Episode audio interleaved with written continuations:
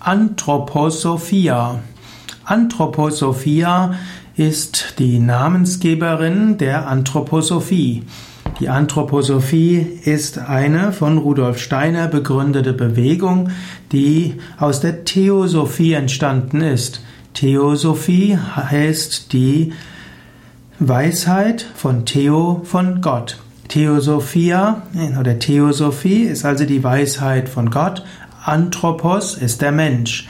Die Anthroposophie will also den Mensch in den Mittelpunkt der Überlegungen stellen, aber eben Sophia als Weisheit. Auch die Anthroposophie ist eine spirituelle Bewegung, die dem Menschen helfen will, sich zu entwickeln und Gutes zu bewirken.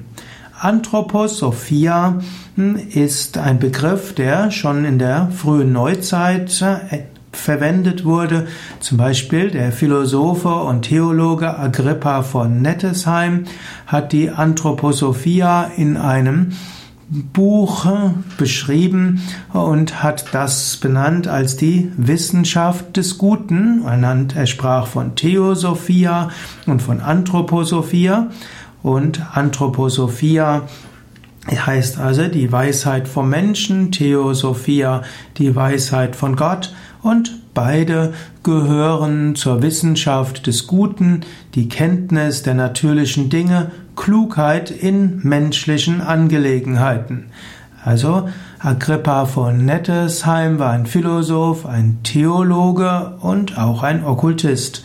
Und er hat letztlich gesagt, zwei mehrere Dinge sind wichtig, nämlich die Kenntnis der natürlichen Dinge, dann die Kenntnis Gottes und die Klugheit in menschlichen Angelegenheiten. Anthroposophia ist hier die Klugheit in menschlichen Angelegenheiten.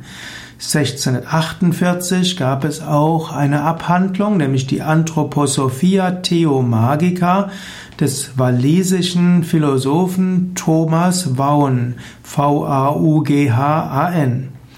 Im 19. Jahrhundert hat der Schweizer Arzt und Philosoph Ignaz Troxler den Begriff Anthroposophia verwendet als Anthroposophie. Und hier war es eine, eine Lebensphilosophie. Auch Immanuel, Kant, äh, Immanuel Hermann Fichte hat den Ausdruck Anthroposophie bzw. in lateinischen Übersetzungen als Anthroposophia bezeichnet aber letztlich wurde dann von Steiner Anthroposophie populär gemacht. Und Steiner hat den Ausdruck Anthroposophia verwendet als eine Wesenheit. Eine Wesenheit, die das Substrat und den Inspirationsquell der Anthroposophie bildet. Anthroposophia, also hat er dort als eine, ein Lichtwesen, eine feinstoffliche Wesenheit bezeichnet, von der er annahm, dass sie ihn inspiriert hat.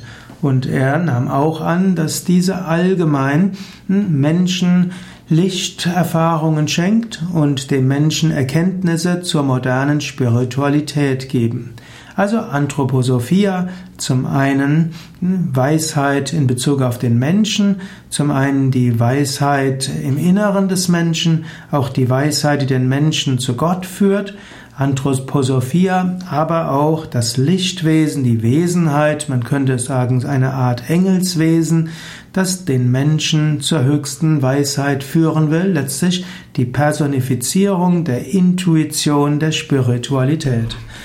Im, während einer Weihnachtstagung 1923, 1924 hat Rudolf Steiner Anthroposophia postuliert als eine eigenständige Wesenheit, die das Substrat und den Inspirationsquell der Anthroposophie bildet.